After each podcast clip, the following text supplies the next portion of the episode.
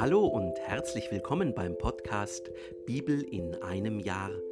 Mein Name ist Markus Schlenker und gemeinsam lesen wir in einem Jahr hier täglich aus dem Buch der Bücher der Heiligen Schrift. Und am Ende der heutigen 22. Folge gibt es wie immer eine knappe Zusammenfassung für jedes Kapitel. Es geht weiter im Buch Exodus, dem zweiten Buch Mose, mit den Kapiteln 19 bis 21. Viel Freude dabei. Verheißung Kapitel 19 Im dritten Monat nach dem Auszug der Israeliten aus Ägypten, an diesem Tag, kamen sie in der Wüste Sinai an. Sie waren von Rephidim aufgebrochen und kamen in die Wüste Sinai. Sie schlugen in der Wüste das Lager auf. Dort lagerte Israel gegenüber dem Berg. Mose stieg zu Gott hinauf. Da rief ihm der Herr vom Berg her zu, Das sollst du dem Haus Jakob sagen und den Israeliten verkünden. Ihr habt gesehen, was ich den Ägyptern angetan habe, wie ich euch auf Adlerflügeln getragen und zu mir gebracht habe. Jetzt aber wenn ihr auf meine Stimme hört und meinen Bund haltet, werdet ihr unter allen Völkern mein besonderes Eigentum sein. Mir gehört die ganze Erde.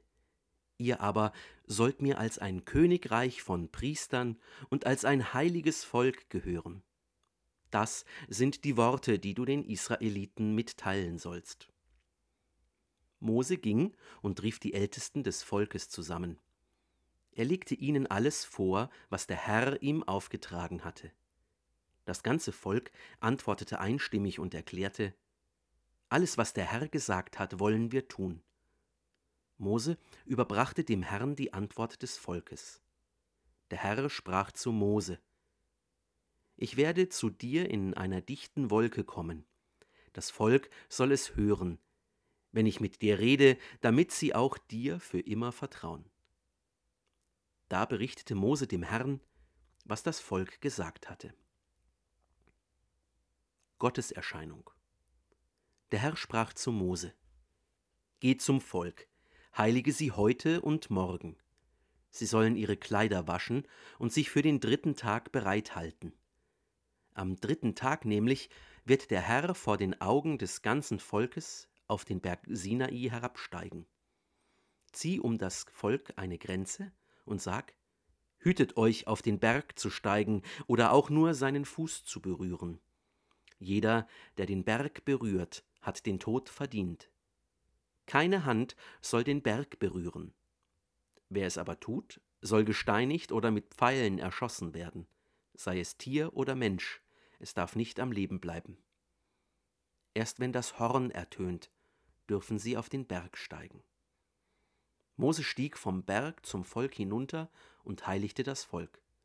Dann wuschen sie ihre Kleider. Er sagte zum Volk, Haltet euch für den dritten Tag bereit, berührt keine Frau. Am dritten Tag, im Morgengrauen, begann es zu donnern und zu blitzen. Schwere Wolken lagen über dem Berg und gewaltiger Hörnerschall erklang. Das ganze Volk im Lager begann zu zittern. Mose führte das Volk aus dem Lager hinaus Gott entgegen. Unten am Berg blieben sie stehen. Der ganze Sinai war in Rauch gehüllt, denn der Herr war im Feuer auf ihn herabgestiegen. Der Rauch stieg vom Berg auf, wie Rauch aus einem Schmelzofen.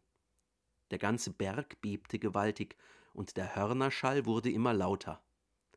Mose redete, und Gott antwortete ihm mit verstehbarer Stimme. Der Herr war auf den Sinai, auf den Gipfel des Berges herabgestiegen. Er hatte Mose zu sich auf den Gipfel des Berges gerufen, und Mose war hinaufgestiegen. Da sprach der Herr zu Mose, Geh hinunter und schärfe dem Volk ein, sich nicht an den Herrn heranzudrängen, um zu schauen, sonst müssen viele von ihnen umkommen.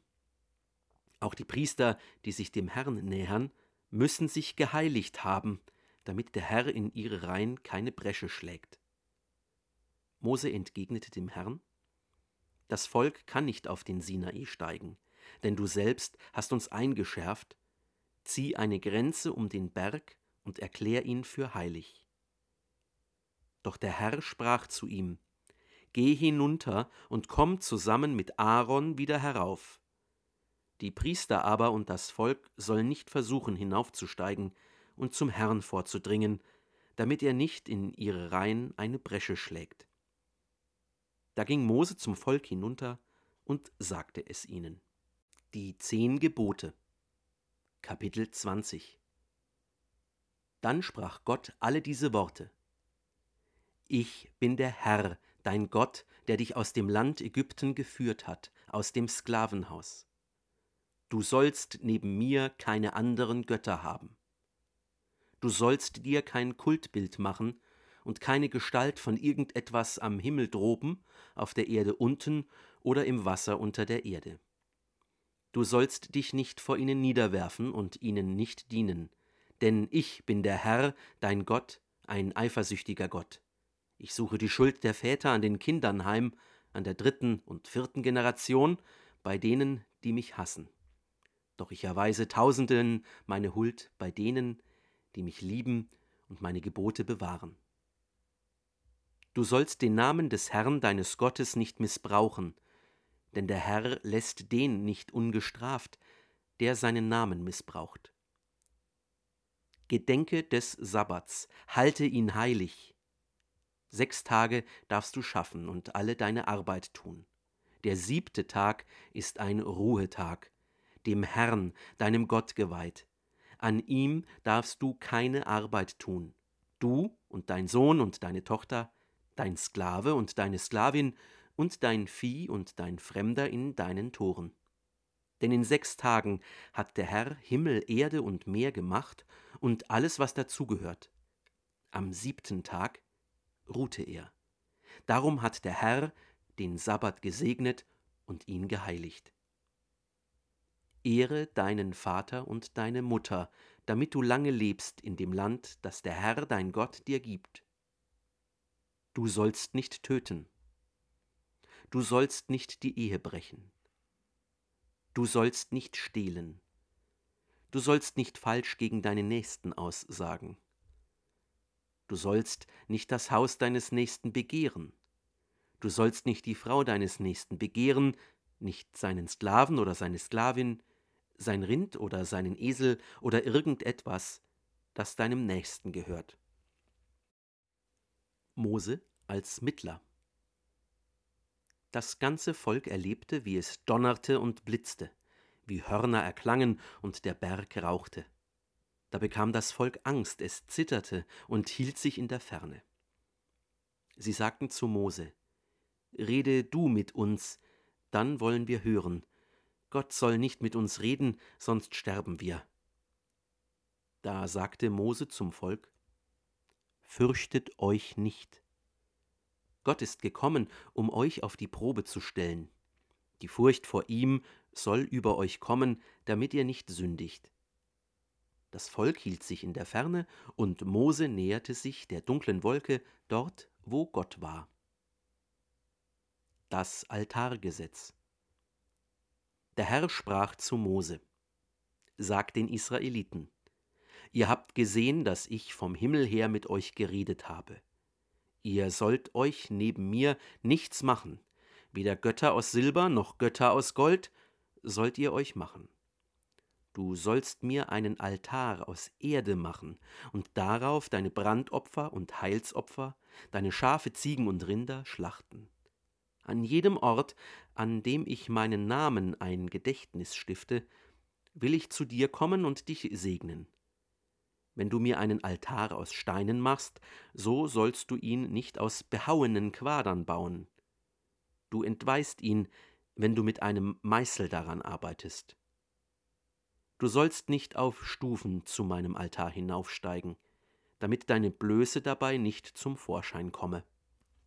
Einleitung zum Bundesbuch Kapitel 21 Das sind die Rechtsentscheide, die du ihnen vorlegen sollst hebräische Sklaven. Wenn du einen hebräischen Sklaven kaufst, soll er sechs Jahre Sklave bleiben. Im siebten Jahr soll er ohne Entgelt als freier Mann entlassen werden. Ist er allein gekommen, soll er allein gehen. War er verheiratet, soll seine Frau mitgehen. Hat ihm sein Herr eine Frau gegeben und hat sie ihm Söhne oder Töchter geboren, dann gehören Frau und Kinder ihrem Herrn und er muss allein gehen. Erklärt aber der Sklave, ich liebe meinen Herrn, meine Frau und meine Kinder und will nicht als freier Mann fortgehen, dann soll ihn sein Herr vor Gott bringen, er soll ihn an die Tür oder an den Torpfosten bringen und ihm das Ohr mit einem Pfriem durchbohren. Dann bleibt er für immer sein Sklave. Wenn einer seine Tochter als Sklavin verkauft hat, soll sie nicht wie andere Sklaven entlassen werden. Mag sie der Herr nicht mehr, der sie für sich selbst bestimmt hat, dann soll er sie zurückkaufen lassen. Er hat nicht das Recht, sie an Fremde zu verkaufen, da er seine Zusage nicht eingehalten hat. Hat er sie für seinen Sohn bestimmt, verfahre er mit ihr nach dem Recht, das für Töchter gilt. Nimmt er sich noch eine andere Frau, darf er sie in Nahrung, Kleidung und Beischlaf nicht benachteiligen. Wenn er ihr diese drei Dinge nicht gewährt, darf sie unentgeltlich, ohne Bezahlung gehen. Todeswürdige Verbrechen Wer einen Menschen so schlägt, dass er stirbt, hat den Tod verdient. Wenn er ihm aber nicht aufgelauert hat, sondern Gott es durch seine Hand geschehen ließ, werde ich dir einen Ort festsetzen, an den er fliehen kann. Hat einer vorsätzlich gehandelt und seinen Mitbürger aus dem Hinterhalt umgebracht, sollst du ihn von meinem Altar wegholen, damit er stirbt. Wer seinen Vater oder seine Mutter schlägt, hat den Tod verdient. Wer einen Menschen raubt, gleichgültig ob er ihn verkauft hat oder ob man ihn noch in seiner Hand vorfindet, hat den Tod verdient. Wer seinen Vater oder seine Mutter verflucht, hat den Tod verdient. Verletzung körperlicher Unversehrtheit.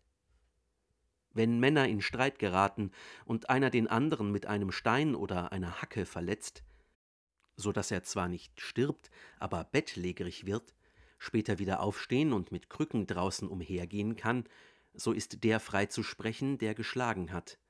Nur für die Arbeitsunfähigkeit des Geschädigten muss er Ersatz leisten und er muss für die Heilung aufkommen.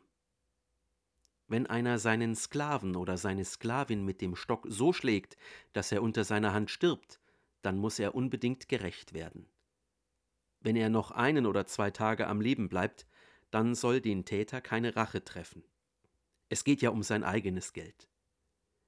Wenn Männer miteinander raufen und dabei eine schwangere Frau treffen, so dass ihre Kinder abgehen, ohne dass ein weiterer Schaden entsteht, dann muss der Täter eine Buße zahlen, die ihm der Ehemann der Frau auferlegt. Er muss die Zahlung nach dem Urteil von Schiedsrichtern leisten. Ist weiterer Schaden entstanden, dann musst du geben Leben für Leben, Auge für Auge, Zahn für Zahn, Hand für Hand, Fuß für Fuß, Brandmal für Brandmal, Wunde für Wunde, Strieme für Strieme. Wenn einer seinem Sklaven oder seiner Sklavin ein Auge ausschlägt, soll er ihn für das ausgeschlagene Auge freilassen. Wenn er seinem Sklaven oder seiner Sklavin einen Zahn ausschlägt, soll er ihn für den ausgeschlagenen Zahn freilassen. Wenn ein Rind einem Mann oder eine Frau so stößt, dass der Betreffende stirbt, dann muss man das Rind steinigen und sein Fleisch darf man nicht essen. Der Eigentümer des Rinds aber bleibt straffrei. Hat das Rind aber schon früher gestoßen und hat der Eigentümer, obwohl man ihn darauf aufmerksam gemacht hat, auf das Tier nicht aufgepasst, so dass es einen Mann oder eine Frau getötet hat, dann soll man das Rind steinigen und auch sein Eigentümer muss sterben. Will man ihm stattdessen eine Sühneleistung auferlegen, soll er als Lösegeld für sein Leben so viel geben, wie man von ihm fordert. Stoßt das Rind ein Sohn oder eine Tochter, verfahre man nach dem gleichen Recht. Stößt das Rind einen Sklaven oder eine Sklavin, soll der Eigentümer dem Herrn 30 Silberschekel zahlen. Das Rind aber soll gesteinigt werden. Haftung. Wenn jemand einen Brunnen offen lässt oder einen Brunnen gräbt, ohne ihn abzudecken, und es fällt ein Rind oder ein Esel hinein, dann soll der Eigentümer des Brunnens Ersatz leisten. Er soll dem Eigentümer des Tieres Geld zahlen, das verendete Tier aber gehört ihm. Wenn jemandes Rind das Rind eines anderen stößt, so dass es eingeht, soll man das lebende Rind verkaufen und den Erlös aufteilen. Auch das verendete Rind soll man aufteilen. Wenn jedoch der Eigentümer wusste, dass das Rind schon früher stößig war, aber trotzdem nicht darauf aufgepasst hat, soll er das Rind ersetzen. Rind für Rind. Das verendete Rind aber gehört ihm. Wenn einer ein Rind oder ein Schaf stiehlt und es schlachtet oder verkauft, soll er fünf Stück Großvieh für das Rind oder vier Stück Kleinvieh für das Schaf als Ersatz geben. Gehört haben wir heute aus dem Buch Exodus, dem zweiten Buch Mose, die Kapitel 19 bis 21. Vor dem Sinai schlagen die Israeliten ihr Lager auf. Während das Volk unten bleiben soll, ruft Gott Moses zu sich auf den Berg.